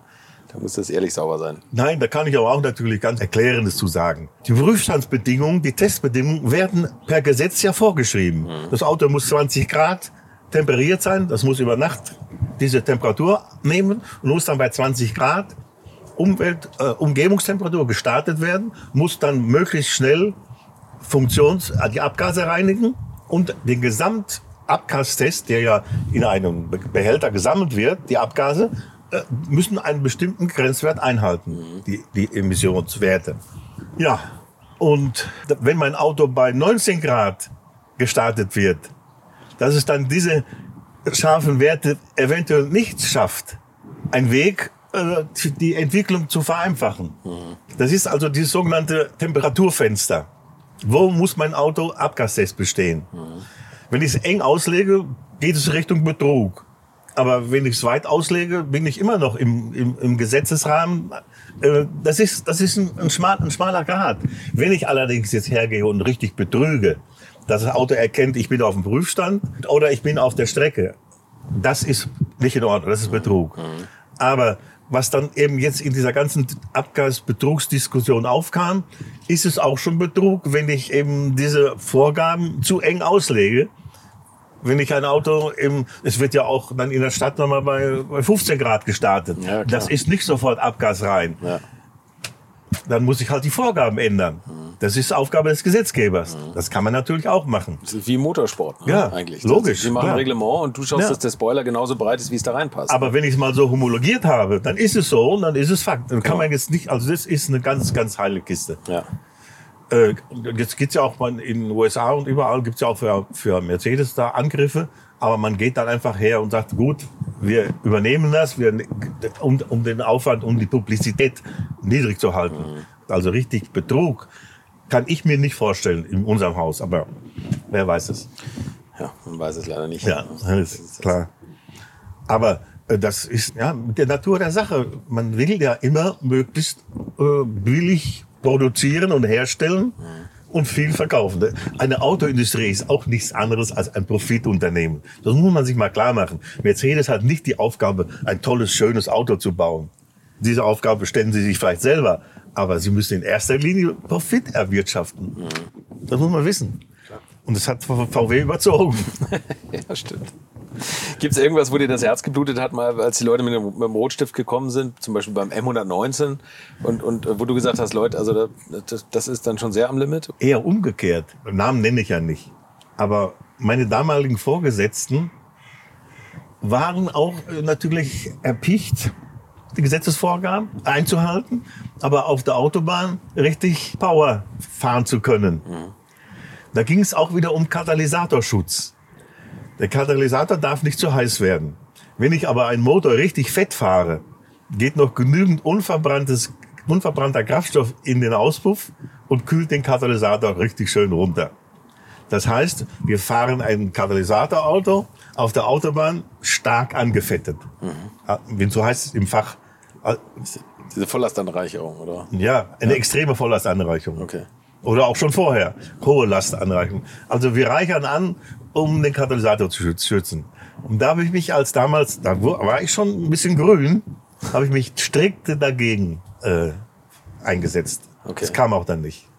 Das kannst du nicht machen. Weil dann passieren so Dinge, wie sich dann VW am Bauch hat. Ne? Ja. Ah, das ist interessant. Aber ich kann mich daran erinnern, dass zum Beispiel beim Zwölfzylinder, von der, der erste Zwölfzylinder der ja. S-Klasse, ja. der hatte erst 408 PS und nachher 397, 396, irgendwie sowas. Und daher kenne ich dieses Wort, dass immer diese Volllastanreicherung dann irgendwie zurückgenommen wurde. Und beim 500e, beim M119 haben sie es ja auch gemacht. Der ja, hat erst 326 PS, nachher 320. Ne? Ja, ja. Ist das das? Ja. Also die, die 6 PS. Ja, ja. Ja, das ist ja Zusammenhang. Ja, ja, okay, alles klar. Es war sogar so weit, dass ein, ein Auto ohne Katalysator, die gab es ja eine Zeit lang parallel, mhm. auf der Autobahn äh, abgasreiner fuhr als diese angereicherten. Ach, echt? Ja, ja. Das kannst du gar nicht bringen. Verstehe. Aber der Katalysator, der hat sich auch entwickelt. Der, die waren damals sehr anfällig. Das ist ja ein Keramikteil, mhm. was eben nicht unendlich temperaturbeständig ist. Ne? Du hast eben schon mal das Wort fallen lassen, dass du ein R129 hast, also ein SL. Auf den nee, selber nicht. Ach so, okay, nee. alles klar. Ich hatte viel, viel damit. Ich war auch hier mit, ich bin da viel mit gefahren. Ja, okay. Aber persönlich nicht. Nee, nee. Also, ich hatte ein M100, ach, ein W126 5.6. Hast du den noch? Leider nicht. Einen kurzen oder einen langen? Lang. SEL. Und den, das war, der war aus meinem Versuchsbetrieb. Mhm. Als der dann nicht mehr gebraucht wurde, habe ich den mit 30.000 Kilometern übernehmen können. Der war schon auch US-Standards, hatte schon die ganzen Features, Verstrebungen in den Türen und andere Stoßstangen, was eben für USA notwendig war. Und äh, war ein tolles Auto, habe ich auch lange gefahren, aber hat halt auch gesoffen und meine damalige Frau meinte, muss weg. Und dann habe ich halt in den USA einen gefunden, der so ein Auto suchte mhm.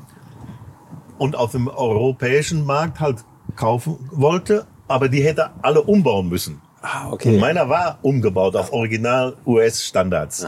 Und das konnten wir über die, über die Firma beweisen, über, unsere, über, die, über die Herstellung und Lebenslauf und äh, Fahrzeugpapiere. Und dann hat er der richtig gut Geld für gegeben und dann habe ich ihn halt nach Florida verkauft. Also steht jetzt irgendwo in Amerika, wahrscheinlich, vielleicht ist er schon wieder zurückgekauft worden nach Deutschland. Unmöglich, steht ein ja. ehemaliges Versuchsfahrzeug. Ja, ja. Also ich habe das sehr bereut, das ist keine Frage. Wer Wolfgang Kalpen mhm. im, im, alten Fahrzeugbrief stehen hat, der kann sich jetzt freuen. Ja. Da stand also erst Daimler und dann ich als Besitzer. Das hat mir auch mein damaliger Chef dann vermittelt. Denn Versuchsfahrzeuge, die möglichst recht seriennah waren, die wurden dann schon auch verkauft. Aber wenn es zu sehr Prototypen waren, dann wurden sie auch verschrottet. Wir hatten hier damals immer so diese ganzen Tuning-Sachen aufgenommen. Also ich weiß jetzt beim M116, bei der S-Klasse, das war ja so die in den 80er Jahren, sagen wir jetzt mal, die Blüte, finde ich, des Extremtunings eigentlich, ne? Ja, also, ja, oder die Hochzeit des Extremtunings. Also wie, Ja. habt ihr, wie, wie hast du das denn aufgenommen? Hast du manchmal so gedacht, Mensch, das, das hätte ich eigentlich auch gerne entwickelt mit so viel Leistung oder? oder? Ja, klar, das habe ich auch immer gereizt. Aber ich war auch so ausgefüllt, dass ich auf Wechselideen nicht gekommen bin. Ich hatte guten Kontakt zu AMG, immer. Ja, okay. Von Anfang an. Ich kenne die alle. Ja. Den Aufrecht. Ja. Von A- das A ist Aufrecht und das M ist Melcher. Ja. Die waren, kommen ja auch vom Daimler. Der Aufrecht war bei uns Motorenprüfstandsführer. Und der, der, der Erhard Melcher war auch schon irgendwie in der Entwicklung, aber nicht sehr lange. Der Erhard war ja der eigentliche technische äh, Kopf Mhm. von AMG. Der hat die ersten Nockenwellen und die ersten Tuningsgeschichten gemacht und so. Und äh, mit dem habe ich heute auch noch immer guten Kontakt und Verbindung. Auf jeden Fall, das habe ich alles mitverfolgt. Und, äh, aber da selber mit einsteigen, das stand nicht zur Debatte eigentlich. Äh, gut, als, als, als Jugendlicher, da habe ich schon auch Motoren getuned, für mich selber dann. Mein erstes Auto war ein Fiat 500 und da habe ich dann VW-Zylinderköpfe, Zylinder drauf gemacht. Der hatte dann 650 Kubik und ging natürlich entsprechend besser. Okay. Also, so, so, wir haben auch Bergrennen gefahren, dann mit BMW 700, nach Boxermotoren. Weiß nicht, ob du sie kennst. Ja, klar. Das Bergrennauto, natürlich. Steierpuch Ja, war auch so ein beliebtes. Striezel Stucks Vater ist damit auch gefahren. Ja, ja, klar. Ja, ja, ja. genau. Das war so während meinem Studium. Da habe ich da richtig, habe ich auch in einer äh, Autowerkstatt gearbeitet zum Geld verdienen. Und da haben wir schon so Sachen gemacht. Da haben wir auch einen eigenen Prüfstand gebaut für Motoren. Äh, Zu Brücken hatte diese BMW Bergrennmotoren, da hatten wir aus 700 Kubik 85 PS rausgeholt. Und das war eine Literleistung, die war damals schon ganz gerade gut. sagen, Ja, das ist auch heute Bloß ganz haben gut, halt ne? nur zwei Bergrennen gehalten. Da waren sie, haben sie dick gebacken. Wie, wie lange wie lang mussten Mercedes-Motoren halten? Gab es da eine, eine Vorgabe, wo man gesagt hat, also vor 200.000 Kilometern wollen wir nichts mit dem Zylinderkopf haben? Eine direkte Zahl gab es eigentlich nicht. Es gab nur das Sprichwort, der Mercedes geht mit der höchsten Motorleistung auf den Schrottplatz. Also die Motoren werden immer besser und immer lockerer und immer leichter. Kaputt gehen die nicht, aber das Auto ist eben dann Okay. fällig. Aber dann eine Zahl kennt also 200.000 war sicher eine Schallmauer. Die, die, die, ich weiß, wir hatten Wankelfahrzeuge mit 150.000 äh, Kilometer. Das war unbedingt notwendig, die zu erreichen. Einer sogar im Anhängerbetrieb. Äh, Das, also 200.000 war damals. Aber das hat sich alles verschoben. Heute ist ein Kleinwagen mit 300.000, kannst du immer noch kaufen. Du kannst noch kaufen. Ich weiß nicht, ob das künftig noch so sein wird, weil ich habe ich hab Ja. das, ja, keine Ahnung, ob die Autos, ob das nicht immer mehr teurer Elektroschrott wird, weil du kannst ja nichts mehr machen, diese ganzen Steuergeräte, aber das ist jetzt Nee, nee, nee, diese nee. ewige. Diskussion. Das stimmt vollkommen. Ich habe jetzt, ich hatte noch, meine Ex hatte bis vor einem halben Jahr noch eine, eine A-Klasse, eine frühe. Das Auto war fantastisch. Der ist gestorben am, am Getriebesteuergerät. Das hätte 800 Euro gekostet, das, das, das Teil zu. Also die sterben heute an den Steuergeräten. Beim W124 ist es genauso bei der, der alten E-Klasse. Das ist die Zukunft. Aber Die Motoren sterben nicht. Das ist schlimm, ne? Nee, nee. Das Ganz ist wirklich schlimm. schlimm. Ich habe jetzt gerade mit einem, mit einem äh, Gutachter gesprochen oder der macht so, so Hauptuntersuchungen von, von äh, GTÜ und äh, der hat gesagt, das ist, wenn du einen Steinschlag in der Streuscheibe vom Scheinwerfer hast, kriegst du keine, keine, kein Plakette. Siegel, ne? keine Ja. Plakette. Und der hat gesagt, es gibt von einem, er macht ja auch so Unfallgutachten, ein namhafter deutscher Hersteller, kostet der Scheinwerfer, ist alles ein Gehäuse, es darf nichts kaputt gehen, es darf nichts undicht werden, man kann es nicht reparieren, 5000 Euro. Ja, ja. Das heißt, ein Ja, Steinschlag. bei Porsche auch so. Ja, aber Ja. du kaufst, du kaufst dir irgendwann vielleicht mal eine, eine jetzt aktuelle S-Klasse für vielleicht 10.000, 12.000 Euro. Jeder Steinschlag im Scheinwerfer kostet 5.000 Euro. Das ist, das ist, also da ist, da ist ja, sind ja Kleinigkeiten, Das sind sind, ja komische- wirtschaftliche Totalschäden. Ne? ja. Ja, das ist, Das ist eine falsche Entwicklung gelaufen. Ja, glaube ich auch. Ist eine komische, komische Zeit. Weil ich meine, Aber ich das kommt verstehen. daher, bi- billig produzieren und teuer verkaufen. Was danach kommt, ist scheißegal. Scheißegal, ja. Ist Ja. nur noch, nur noch Du kannst ja heute fast ne? schon keine Scheinwerferbirne mehr wechseln. Ne. Ne, genau, das ist Da das. musst du den Scheinwerfer schon mal ausbauen. Ja. Also das ist schon hochkompliziert. Mein Wagen ist in der Werkstatt und ich habe einen, einen Ersatzwagen bekommen. Und da habe ich eine, ein, ein Mercedes S400 Diesel. Also ich, ich habe hoch erfreut, habe ich den Wagen in Empfang genommen, den ich gar nicht bestellt hatte. Ja, ja, das. Auto, also die, die Lautsprecher in dem Auto kosten doppelt so viel wie mein Auto insgesamt. Ich fahre eine alte E-Klasse, wie viele Ja. wissen. Und das also ich habe mich jetzt hier auf der Fahrt, habe ich mich jetzt massieren lassen. Ich, in jeder Kurve stemmt sich der Sitz einem entgegen. Hab ich noch nicht hinter mir. Du, das ist, das ist unvorstellbar. Aber ich habe mich Ja. bei jedem Knopf, den ich gedrückt habe, gestern ist meine Tochter mitgefahren, die hat dann entdeckt, dass man die hinteren Kopfstützen elektrisch hoch und runter fahren kann. Das hat sie also über Stunden hat sie es praktiziert. Ja. Und ich habe mich bei jedem Knopf, habe ich mich gedacht, mein Gott, was kosten die Steuergeräte, die sich dahinter verbergen? Oder? Ja, ja, Die. Displays. Und die fallen aus, die halten nicht ewig. natürlich, das ist das sind. Zulieferteile Und- ja. und die Zulieferindustrie ist dermaßen ausgelutscht. Die können keine hochwertige Produkte liefern. Einfach nicht möglich. Ja, und auch Elektronik altert. Ja, Es sind natürlich. einfach alternde, alternde Sachen, ne? egal ob es Chips sind oder ob es. Ja, vollkommen richtig. Du, also wenn ich mir vorstelle, ich muss den Wagen in 30 Jahren unterhalten und dann fängst du an, diesen ganzen, dann äh, regelt er den Abstand, dann erkennt er die Straße, dann erkennt er zur Seite hin, wenn die Leitplanke, wenn man da zu nah ranfährt, dann bremst er selber und lenkt weg und so. Also ich weiß gar nicht, wo man da anfangen soll und auch als Werkstatt, wo man das reparieren soll. Das, ich kann es mir nicht mehr Ich kann die vorstellen. Werkstatt noch nur bewundern, dass die überhaupt da durchkommen. Ja gut, schließe also ich ich nicht an. Dann, dann, also es ist, ist wirklich ein beeindruckendes Auto, wenn man mal so damit fährt. Ja. Also das ist schon, Nee, schon das irre eigentlich. ist ne? nicht mehr das, was, was wir mal so liebten, finde ich auch. Automobil war zum Vorwärtskommen, zum schönen Fahren und so. Und, ja, es ist zu viel.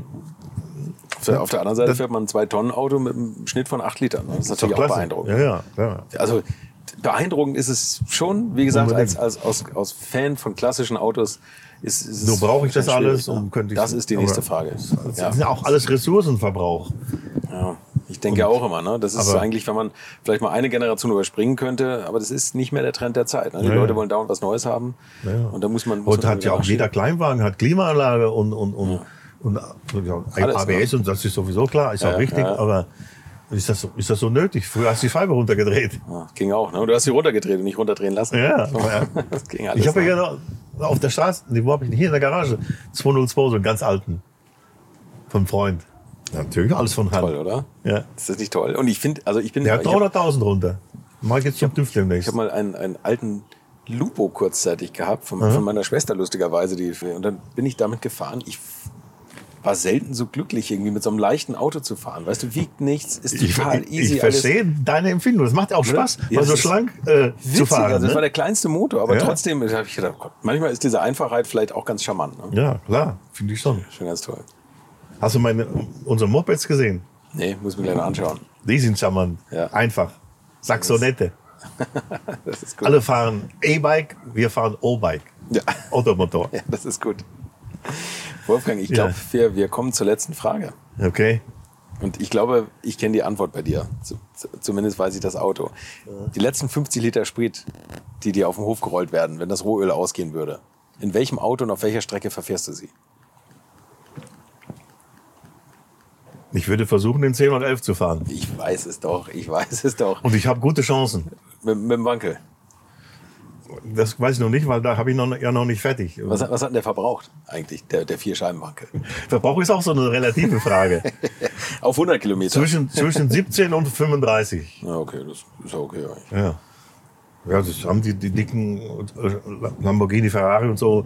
Das ist das gleiche Niveau. So, so unterschiedlich war das eigentlich nicht. Also C111 und welche Strecke?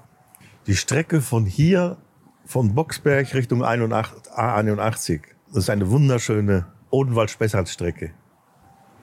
Landstraße mit vielen Kurven. Ja, klar. Okay. Nicht Autobahn. Ja. Ich war ja mal mit dem 1011 Typ 1 auch hier vor Ort. War mein Bruder hier bei den Eltern zu Besuch und dann bin ich von Stuttgart hier hochgekommen. Da war gerade hier das sogenannte Kräbergrennen. Das ist ein Bergrennen, so wie es früher überall waren und so. Und da bin ich hier dann vorbeigekommen. Hey, da war es wirklich schwierig, vor lauter Zuschauern Das weiterzukommen. Ja. Ja. Und da bin ich tatsächlich liegen geblieben. Und das war wirklich illegal, das Auto, äh, ausgefasst von mir. Mit dem Kumpel zusammen hatten wir den selber aufgehabt. Der eine hatte, wusste, wo das Auto steht, also in der Firma. Das war der Fahrzeugmann und ich war der Motorenmann. Da wussten wir, da gibt's ein Auto, was nicht mehr gebraucht wird, alter Typ. Und da habe ich gesagt, ich besorge einen Motor, du besorgst das Auto, dann lassen wir den in der Werkstatt aufbauen. Ich besorge einen, einen Auftrag, Ölverschäumung im Motor muss, muss getestet werden. Dann wurde das Auto gebaut. Und den haben wir dann wochenendweise auch ein bisschen ausgefahren. haben wir uns selber ausgeliehen. das gibt's ja Äh, nicht. War natürlich damals hochgradig äh, geheim, durfte keiner wissen, außer die Werkstatt halt. Heute kann ich es publizieren und war nochmal so ein Erlebnis für sich. Okay. Und mit dem bin ich liegen geblieben auf der Autobahn bei Heidelberg, weil eine Benzinpumpe ausgefallen ist. Zum Glück hatte der zwei und ich konnte mir selber helfen. Denn wenn ich den hätte abschleppen lassen müssen mit ADNC und so, das hätte wirklich Stunk gegeben in der Firma. ja, aber das spielt alles so eine Rolle mit dem Geist, der da herrscht. Du kannst schon ein bisschen was machen, du bist eben doch auch schon da. Du hast Freiheiten. Das so, geht so ein bisschen ins Künstlerische auch. Auch die ganze Entwicklung ist schon kreativ. Ne? Du fühlst dich auch irgendwie als Teil des Ganzen. Und extrem war das eigentlich immer. Ich war auch dann bei den Typprüfungsabnahmen in den USA dabei. Zertifizierung von der EPA, EPA, Environmental Protection Agency, also Umweltschutzbehörde USA. Ist jetzt auch wieder bekannt geworden im Abgasskandal. Allerdings, die Das machen das ja. die- Die, die machen ja die Tests und da mussten wir dann immer, da, da, jede Firma musste dann jedes Jahr, wenn sie einen Modellwechsel hatte, den neuen Typ dort vorstellen. Da wurde dort auch auf die Abgastestrolle gefahren, wurde Test gefahren. Und zwar wurden da sowohl Neufahrzeuge wie auch 150.000 Meilen Dauerläufer, die mussten dort auch nochmal getestet werden. Ne? Oh, okay. Und das war halt wie ein Abitur. Da waren wir halt die, die, die, die Verantwortlichen und haben die Autos dahin gebracht. Teilweise auf dem Trailer, weil wir auch ein Labor hatten in Detroit, wo wir die Autos dann vorbereitet haben. und äh, äh, dann auf den Trailer geladen. Da bin ich ohne, ohne Lastwagenführerschein dann nach Arbor gefahren, habe die Autos da abgeliefert und dann wurden die dann getestet und hast du bestanden, was der King. Wenn du hier zurückkamst, du, du wurdest erf- du, wurdest geadelt, du wurdest zum Vorstand vorgeladen. Wir haben wieder ein Jahr Produktion gesichert. Das, das sind Dinge, die, die, die, die, die gehen schon ein bisschen rein. Das macht Laune. Aber ich finde, das habe das heute noch in mir. Wolfgang Kalpen, vielen Dank für das Gespräch. Gerne, gerne.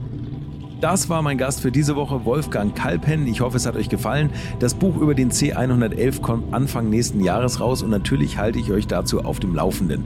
Um es nicht zu verpassen, könnt ihr die alte Schule am besten gleich auf Facebook abonnieren und Videos nicht nur von diesem Gespräch gibt es auch auf meinem Alte Schule YouTube-Kanal. Da findet ihr auch noch zahlreiche weitere Interviews, unter anderem jede Woche ein exklusives Gespräch mit Reporterlegende Rainer Braun. Da bin ich ganz besonders stolz drauf. Der Mann hat ja so einiges erlebt und diese Woche erzählt er von wilden Partys, die man heute in der Autoszene in dieser Form eher nicht mehr erleben wird.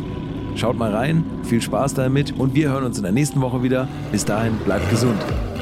Infos, Bilder und alles Wissenswerte unter der Internetadresse www.alte-schule-podcast.de. Alte Schule ist ein Podcast aus den WakeWord Studios.